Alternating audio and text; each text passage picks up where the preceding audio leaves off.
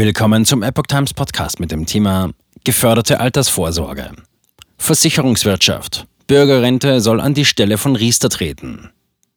Ein Artikel von Reinhard Werner vom 23. März 2023. Deutsche Lebensversicherer preschen mit einer neuen Idee zur Förderrente vor. Die Bürgerrente soll flexibler und ertragreicher sein als Riester-Verträge.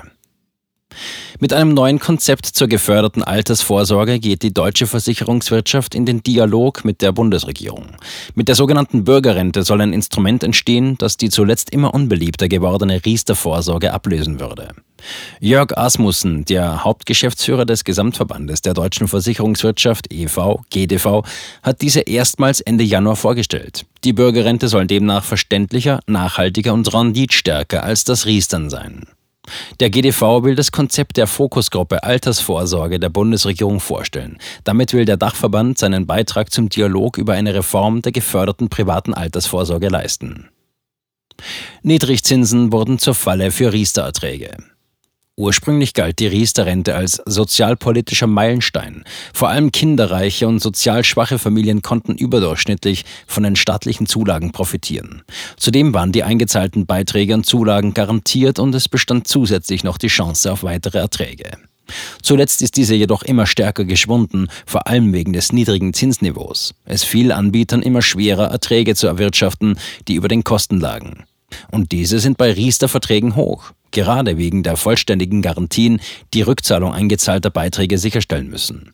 Zudem klagen viele Kunden über mangelnde Transparenz und komplexe Bestimmungen rund um Kosten und Ansprüche. Die Bürgerrente soll nur noch 80 Prozent des angesparten Kapitals zu Rentenbeginn garantieren.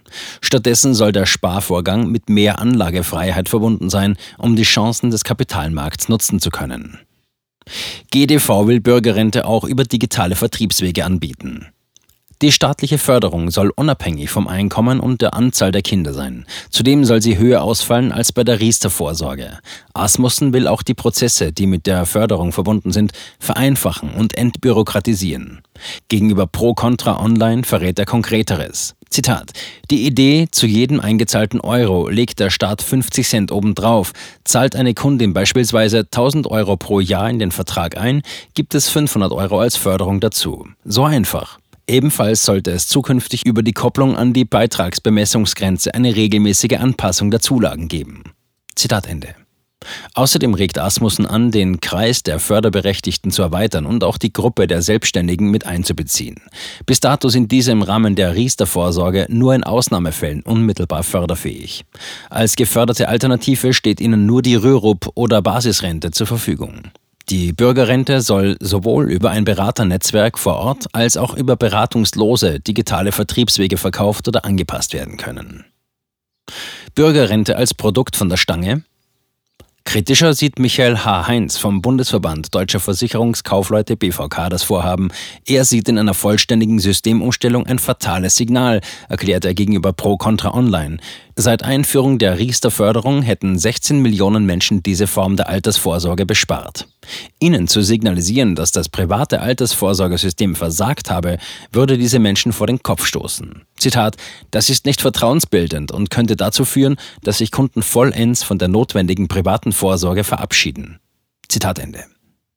Heinz kritisiert die geplante Bürgerrente als Standardprodukt von der Stange, die er vielen Menschen in ihrer Lebenslage nicht gerecht würde. Stattdessen solle die Riester-Vorsorge eine Reform erfahren, was auch eine Absenkung der Beitragsgarantie beinhalten könnte. BVK will Riester-Förderung auch für alle Selbstständigen.